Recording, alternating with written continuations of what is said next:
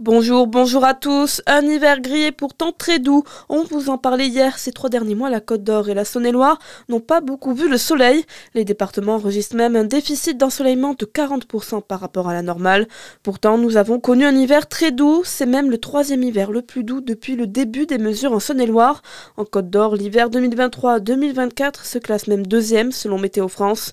Une douceur marquée par peu de jours de gel et des températures parfois plus proches de 20 degrés que de zéro. Ce combat d'élus jurassiens pour sauver une ligne de train dans le Haut-Jura, la ligne des Hirondelles, reliant Dole à Saint-Claude, est un monument ferroviaire avec ses 18 viaducs et 36 ponts. Mais face à la baisse de sa fréquentation, la ligne ferroviaire est menacée de fermeture, alerte le maire de Saint-Claude.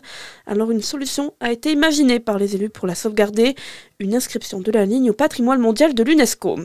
Dans l'actualité également, l'auteur présumé de l'agression antisémite toujours en fuite à Paris. On rappelle qu'un sexagénaire a été attaqué hier soir à la sortie d'une synagogue du 20e arrondissement de la capitale. Un acte inqualifiable pour Gérald Darmanin qui s'est exprimé sur son compte X, anciennement Twitter. La victime a été transportée à l'hôpital. Huit interpellations après une action coup de poing des militants Extinction Rébellion près de Lyon. Ils ont investi le site industriel d'Arkema à Oulin-Pierre-Bénite. Les locaux ont été dégradés.